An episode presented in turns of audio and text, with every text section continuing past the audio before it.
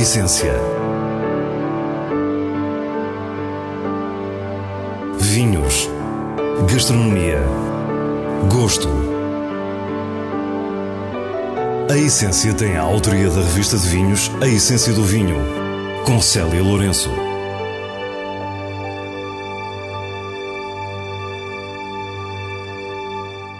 Boa noite. Começamos no Alentejo com os vinhos e a arte contemporânea da Quinta do Quetzal. Depois vamos para norte até Távora Varosa, onde somos recebidos pelo produtor Reni Meireles. No final, as habituais sugestões semanais da revista de vinhos. Fique e descubra a nossa proposta para o que é realmente essencial. Estamos num lugar com vocação natural para a cultura. O Centro de Arte Quetzal, em Vila de Frades, no coração da Vidigueira. Aqui, na Quinta do Quetzal, produz-se vinho e fala-se de arte contemporânea. Um projeto começou com a família de Brain, que já bom, estive cá em Portugal, tinha uma casa no Algarve e apaixonou-se pelos portugueses, pela maneira de viver, pelo sítio, pela comida, para, para tudo que Portugal tem no seu melhor. E quando a filha se casou, estava à procura de uma prenda de casamento. O nosso anfitrião é o diretor-geral Reto Jorg, que está no projeto desde o início em 2001. O pai achou, ele queria ter uma coisa muito especial, uma vinha no Alentejo, na Vidigueira. Será uma prenda muito, muito giro para a filha mais velha. E assim começou a história. O casal Cis e Inga de Bruin é holandês e com esta prenda de casamento, o seu envolvimento com Portugal passou da sazonalidade das férias a um enraizamento muito forte no Alentejo. Começámos a comprar uma parcela, outra parcela e pouco em pouco juntámos aqui, no projeto inicial, umas 30 hectares de vinho. Começámos mais tarde com o projeto de uma adega, e a adega que foi inaugurado em 2006. Os primeiros vinhos da Quinta do Quetzal saem para o mercado em 2002 e o projeto familiar avança com sucesso. Há outro componente muito importante da família. Uma família que coleciona arte moderna. Eh, eu fiz o, o convite à família, em caso de construir o um museu na Holanda, em Amsterdão, por que que você não constrói o vosso museu, onde você tem as vossas obras de arte, no sítio mais fantástico que existe, aqui na Quinta do Quetzal, em Vidigueira. Os de Berrain movimentam-se no circuito da arte contemporânea ao mais alto nível. Fazem parte do Conselho Curatorial do MoMA, em Nova York, e da Arte Basel, na Suíça.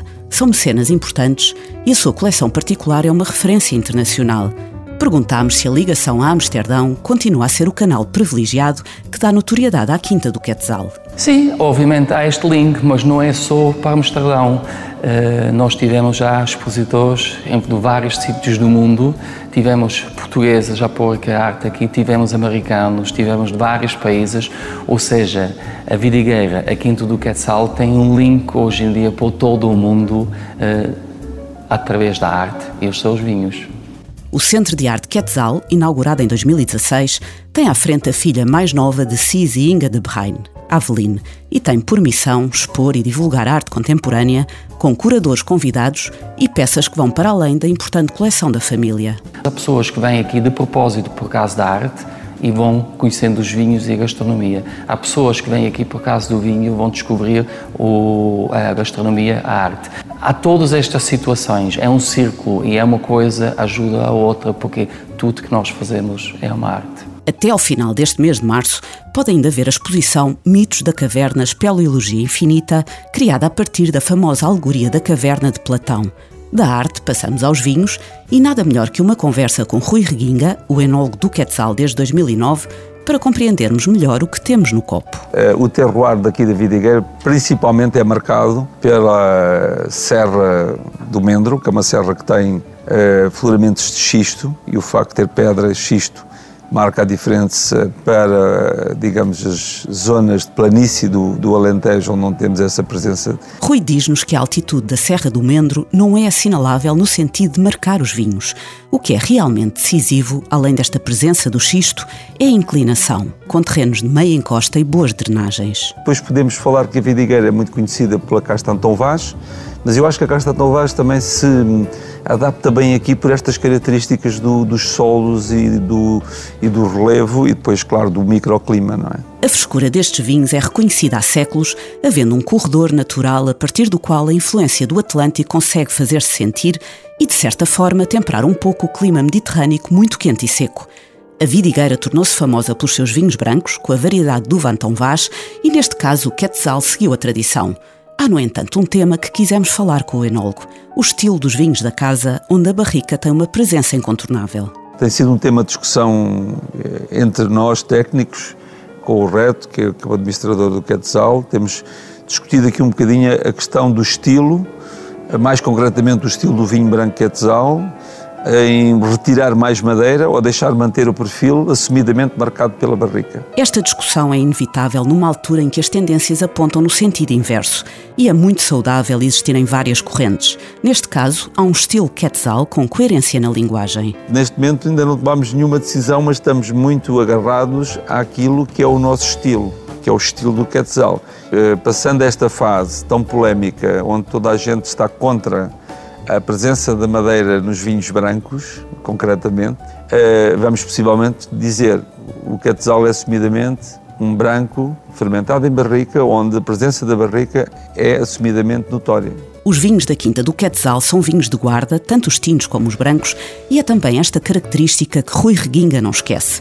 E diz-nos que a madeira contribui para aumentar o potencial de guarda natural destes vinhos, continuando a dar-nos o exemplo do branco. Vem de uma vinha com a vinha de Antão Vaz, com 40 anos, que aporta imensa complexidade, imensa estrutura, imenso potencial para guarda. Os solos de xisto aportam essa, essa complexidade também, essa, essa mineralidade, essa frescura, e é isso também balança, é, é o equilíbrio, a frescura e a acidez que nós conseguimos ter aqui, equilibra bem com a barrica que podemos ter numa fase inicial um bocadinho em excesso. E depois de descobrir os vinhos e a arte, nada como terminar a visita com uma refeição no magnífico restaurante da Quinta do Quetzal, que no ano passado foi considerado o melhor restaurante do Alentejo pela entidade regional de turismo da região. É o fecho do ciclo, ver primeiro a adega, fazer a prova de vinhos, quando vem da adega aqui para o Art Center, passar por o aroma pato, onde eles podem descobrir os aromas, os cheiros todos, chegando aqui, ver a arte aqui na exposição e no fim provar os nossos vinhos com a gastronomia ideal e não é uma experiência só de um vinho, só da gastronomia ou do arte, é o conjunto disto tudo. Estamos numa pequena região vitivinícola no norte de Portugal, reconhecida pelos seus espumantes. A região demarcada Távora Varosa, que se funde com a rota das vinhas de Cister. Foi neste território que, digamos, os monges de Cister se estabeleceram uh, em Portugal, antes da fundação da nacionalidade, e desenvolveram a agricultura e desenvolveram a viticultura eh, sobretudo no Val do Douro. Certamente também nesta região, mas sobretudo no Val do Douro. É? Visitamos os espumantes Hen e Meireles, onde somos recebidos por Marcos Hen, o produtor. Estamos eh, em São Cosmado, aqui a ver a Quinta da Seara, onde eu produzo os espumantes, denominação de origem Távora Varosa. Nós estamos no Conselho de Armamar, portanto, na zona de altitude a sul do Douro. Marco explica-nos esta região, que recebe o nome a partir dos rios Távora e Varosa e que continua a ter um papel muito discreto no panorama vitivinícola nacional. O que caracteriza o território de Távora-Varosa, da DOP Távora-Varosa, é a altitude. A altitude é que demarca a região de vários conselhos vizinhos do Douro, como é o Conselho de Armamar, eh, Lamego, Tarouca já não é Ribeirinho, Moimenta da Beira já é mais eh, Beirão, mas, portanto, é a zona alta a sul do Douro. A vinha onde nos encontramos está a uma altitude superior a 700 metros, sendo a média da região 550. Os solos são maioritariamente granito, com algum xisto. Curiosamente, dá características especiais à uva excelentes para brancos e para vinhos bases espumante e também para a maçã, que é uma cultura importante aqui também e, e que, inclusivamente, uh, Armamar designa-se a capital da maçã de montanha. A história da região registra os primeiros espumantes produzidos pelos monges de Cister no século XVII e é inevitável o paralelo que mentalmente estabelecemos com Champagne, já que também lá foi essa ordem religiosa a responsável pelo desenvolvimento das técnicas agrícolas, nomeadamente na viticultura. Mas esta região foi ficando esquecida e, apesar da área de vinha estar a aumentar com viticultores locais, a verdade é que o panorama atual ainda não começou a atrair novos produtores. Para quem se pretende instalar para produtores, eu, eu penso que hum, talvez isto ainda seja um segredo, não sei. Mas uh, é verdade que aqui os terrenos para vinha foram tomados pela maçã, na maior parte. Portanto, há aqui alguns teimosos, como eu, que acham que é uma pena não se plantar vinha. Depois da vinha, estivemos na adega onde se produzem os espumantes Henny Meireles. Um, um espumante da Octávora Varosa tem que ser um espumante método clássico, ou seja, segunda fermentação em garrafa. O vinho adquire a mousse, a espuma, o gás, o carbónico, com a segunda fermentação em garrafa. É importante compreender o processo moroso pelo qual passa o vinho até se tornar espumante. O método clássico é um método muito trabalhoso. No fundo, cada garrafa acaba por ser uma unidade, porque a segunda fermentação na garrafa com o açúcar que se adiciona no momento da chamada tiragem, que é o engarrafamento espumante em que o espumante é engarrafado turvo com uma cultura de leveduras e com açúcar. Depois eh, a clarificação do vinho, com a decantação das borras, o remoage. Portanto, cada garrafa passa pelas nossas mãos muitas vezes ao longo do processo produtivo. Depois da segunda fermentação, o espumante fica em contacto com essa matéria orgânica, a tal borra, até o degorgement, ou seja, até essa borra ser retirada para ser colocada à rolha definitiva e o vinho ir finalmente para o mercado. No meu entender, todo este trabalho só vale a pena se for para uh, haver estágios minimamente longos na garrafa, para que nós possamos ter o benefício que é o estágio surli, sob borras. Esses benefícios podem ser resumidos numa mousse mais fina, no gás carbónico bem integrado e não agressivo e numa maior complexidade geral do espumante.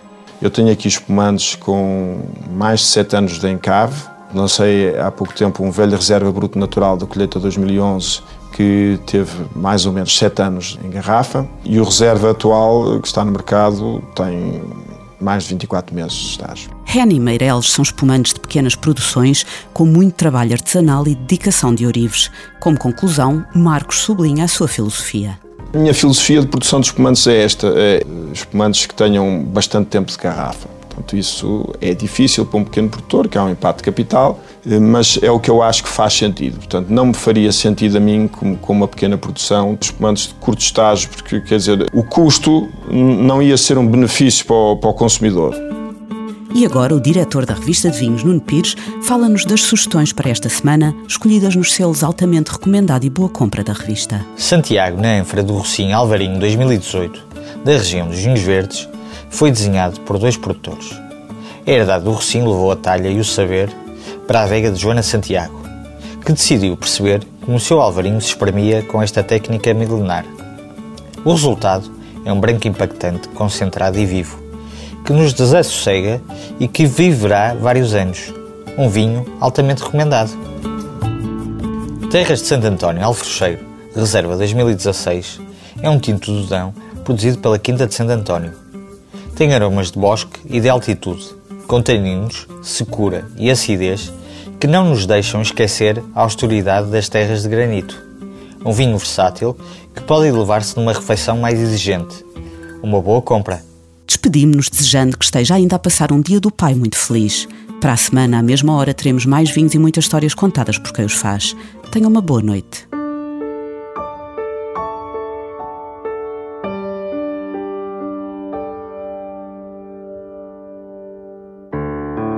Essência. Vinhos. Gastronomia. Gosto. A essência tem a autoria da revista de vinhos A Essência do Vinho, com Célia Lourenço.